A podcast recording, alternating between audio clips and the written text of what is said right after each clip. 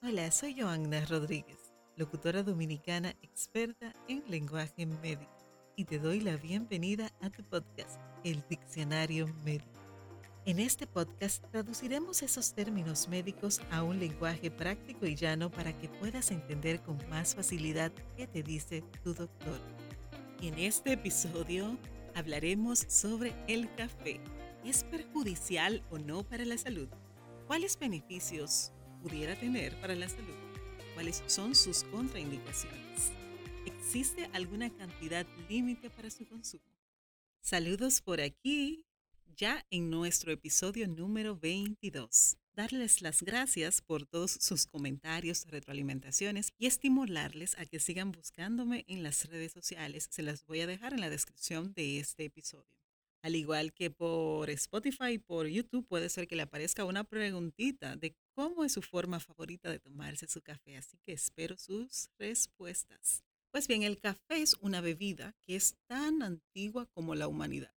Sé que ya he utilizado esta frase, pero realmente desde la edad de piedra ya se hablaba de algunas entidades estimulantes y no exactamente es el café lo primero que se descubre, sino su componente principal, que es la cafeína. ¿Y el café cómo lo definimos? Pues el café es una bebida que se realiza de tostar y moler el fruto de este árbol que se llama café o cafeto.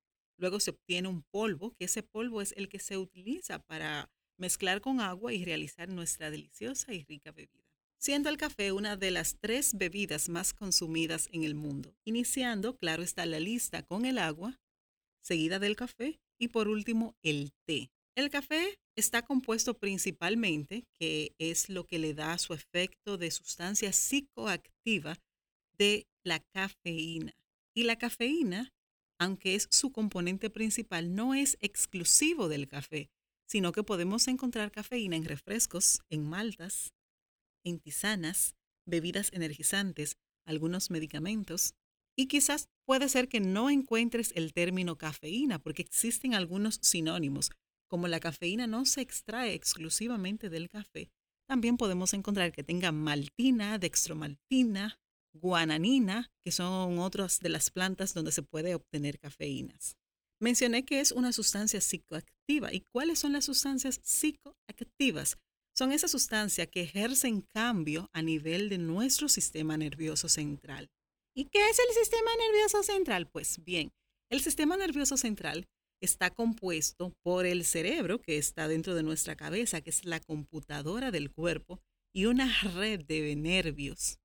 Esos nervios son como si fueran cables que transportan toda la electricidad y las órdenes que da el cuerpo y también son los encargados de las sensibilidades del dolor, del calor, del frío y esas cosas. El sistema nervioso central pues está formado por el cerebro principalmente y los nervios centrales, porque también tenemos nervios periféricos que están en nuestro cuerpo. ¿Cuáles son los nervios centrales? Cerebro y todos los nervios que están protegidos por hueso, todo lo que está dentro de la columna vertebral. Esas sustancias psicoactivas van a producir algún efecto a nivel de este sistema. Y dentro de las sustancias psicoactivas está el café, que es una de las más consumidas, pero también está el alcohol, están las drogas no lícitas, están algunas drogas que se usan para medicamentos que son legales, como son los opioides, que son de mucha utilidad para el manejo del dolor, entre otras sustancias. ¿Y cuál es el efecto principal del café? Pues tiene un efecto temporal en restaurar nuestro estado de alerta. Por eso cada vez que nos levantamos, un cafecito para despertarnos. La cafeína es la sustancia que más se consume. Hay estadística que en Estados Unidos el 90% de los adultos consumen varias dosis de cafeína al día. Y la cafeína realmente ya se sabe que en la edad de piedra, muchos de esas personas masticaban cortezas de planta, masticaban hojas de ciertas plantas para mantenerse activo y alerta para recuperar vitalidad y fortaleza. Luego, por accidente, se estima o se dice, se presume que fue en China, que una persona descubrió que mezclando esas hojas en infusiones el efecto era mayor. Y luego ya oficialmente es en 1819 que un alemán describe esta sustancia como cafeína. El café ha sido relacionado, al igual que muchos de los descubrimientos y sustancias, con que era y tenía efecto diabólico. Y no fue hasta, no sé, unos siglos después, cuando se supone o se, se dice o se presumen que un médico botánico, en ese entonces era el médico del papa encargado de esa época, es el que recomienda por cierta enfermedad a que este prevístero utilice el café como medida terapéutica. Y desde ese entonces se han ido cambiando los términos. Ya también la FDA considera como el consumo de café una sustancia poco nociva. Y bien, la cantidad de cafeína en un café no está calculada como una dosis estándar. Esto va a variar mucho del tipo de grano. Se sabe que el grano arábico pudiera tener menos cantidad o concentración de cafeína que el grano robusto. Y no voy a hablar ni de cata de café, ni de grano, ni de especie, ni nada por el estilo. Simplemente voy a dar algunas referencias sobre el tema.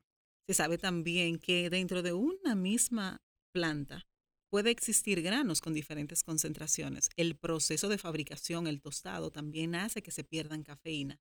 Y como ya les mencioné, la cafeína también está en el té.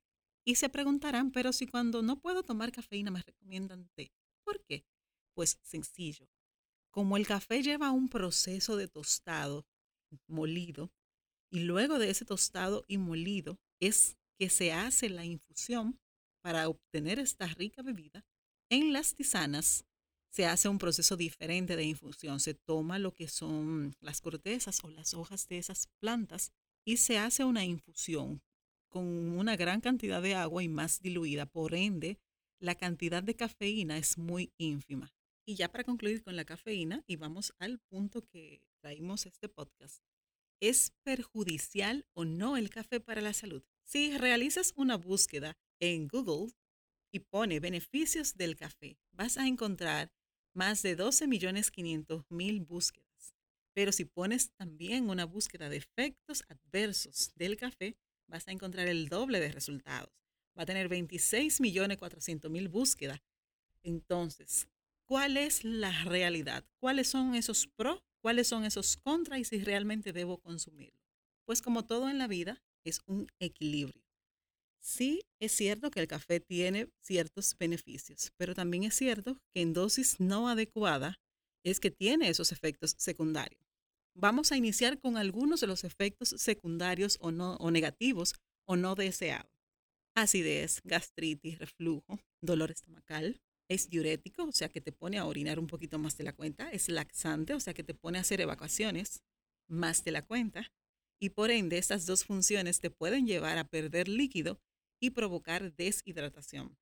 Algunos refieren que es malo para los riñones en grandes cantidades, puede dar migrañas y dolores de cabeza en grandes cantidades, provoca insomnio, aumenta el colesterol y durante el embarazo tampoco se puede consumir. Pues esa es una lista resumida de las cosas que pueden hacer, pero ¿qué es cierto de esto? El insomnio puede ser muy cierto, lo que sí hay personas que ya han tenido tolerancia al café. Por ejemplo, yo consumo café tres veces al día.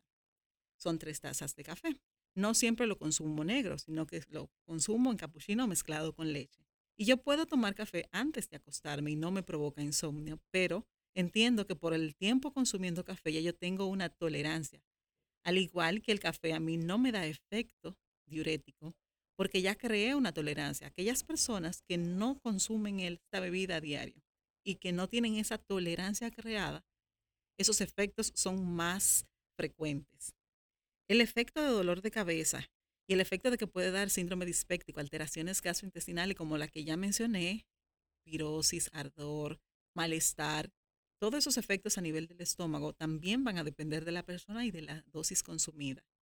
Los gastroenterólogos, cuando tienes alguna sintomatología de gastritis o síndrome dispéptico, te restringen el café.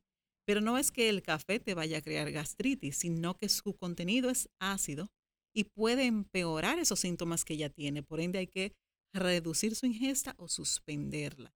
Pero el café en sí, a una buena cantidad, no te va a provocar una gastritis.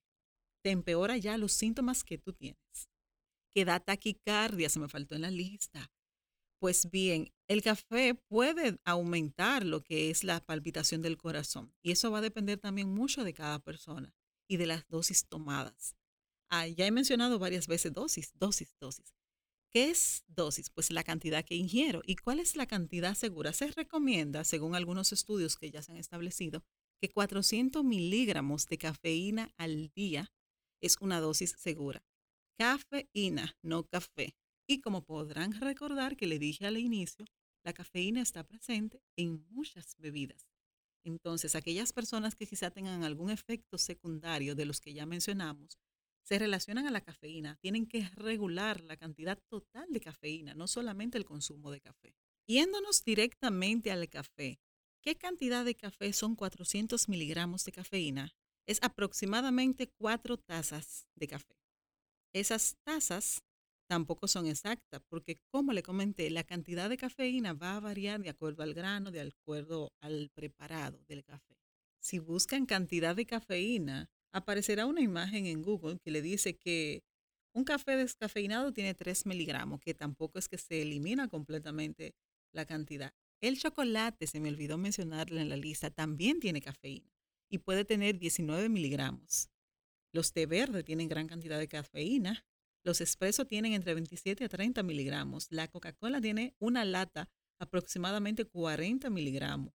El té negro tiene 45 miligramos de cafeína. Y ya las bebidas energizantes y el café instantáneo y todas esas cosas, la cafeína líquida, tienen aproximadamente más de 80 miligramos de cafeína. Entonces, en base al consumo de todas esas bebidas, debemos calcular nuestros 400 miligramos diarios. Si consumí bastante colas, debo reducir lo que es la ingesta de las demás bebidas para no sobrepasarme con la cantidad de cafeína y no tener un efecto adverso no deseado como la taquicardia, la irritación, el insomnio el ardor estomacal y demás cosas. El embarazo sí es una condición especial, porque ya en el embarazo se recomienda que luego de 150 miligramos a 200 miligramos de cafeína se ven efectos en el bebé, como que el bebé crezca poco, tenga algunas alteraciones o nazca con algunas alteraciones. Por ende, no es tan recomendado el consumo alto de cafeína, no solamente café, cafeína en el embarazo, eso incluye té, incluye incluso los té verdes están contraindicados en el embarazo por la alta cantidad de cafeína.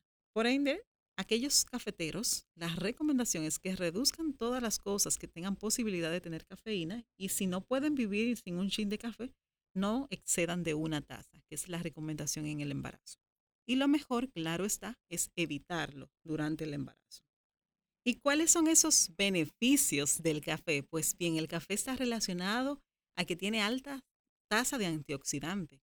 Incluso es una de las mascarillas o de los componentes de exfoliantes, mascarillas y cosméticos que pueden ayudar bastante a lo que es nuestra piel, nuestro pelo. No se absorbe por la piel, que usar una mascarilla o un exfoliante, un cosmético no entra a la circulación, pero sí ayuda a, que, remover todas esas células muertas e impurezas por su gran cantidad de antioxidante. Eso pasa igual en una dosis moderada al día. Hay estudios donde se ha relacionado el café con disminución de lo que es las enfermedades cardiovasculares. También hay un estudio que se relacionó por un instituto de cáncer donde observó que quizás aquellas personas que consumían café tenían menos incidencias. Para eso todavía no es certero, pero sí hay índices según la población estudiada que tenían menos riesgo. Eso se asume que es relacionado a los antioxidantes. Sirve como terapéutico también para tratar dolores de cabeza leve, te mantiene alerta, te despierta. También hay estudios que hablan de que protege ciertos órganos como el hígado, pero eso no está científicamente demostrado. Aumenta el rendimiento físico. Hay estudios que promueven que puede ayudar a perder peso por el control de la ansiedad y reducir lo que es el consumo de dulces y bocadillos que ayuda a quemar grasa por su alta capacidad de mantenernos activos energéticamente, te ayuda a concentrarte y mantener alerta, y se ha relacionado también como un factor pronóstico favorable para lo que es el riesgo de padecer enfermedad de Parkinson. Quiere decir que reduce el riesgo de padecer enfermedad de Parkinson. Pues bien, haciendo una evaluación de ya lo ya comentado, ¿qué es lo correcto? Lo correcto es el balance y conocerte. Hay personas que tienen ciertas tolerancias a dosis menos de la indicada al café. Personas que quizás con una tacita pueden hacer efectos como taquicardia, irritación, insomnio. Esas personas lamentablemente no pueden disfrutar de ese delicioso manjar y deben cohibirse o consumir un café descafeinado. Pero los demás que quizás no tengamos esa inconveniente y consumimos café, no debemos exceder de 400 miligramos, que es el equivalente a cuatro tazas al día. Y resumiendo, hoy hablamos del café, sus beneficios, sus contras y cuál es la dosis recomendada para usar en un día. Amigos, esto ha sido todo por hoy. Muchísimas gracias por escuchar este episodio del Diccionario Médico. Recuerda suscribirte y seguirme en todas las plataformas sociales para que no te pierdas todo el contenido que tengo para ti. Soy Joanna Rodríguez. Hasta la próxima.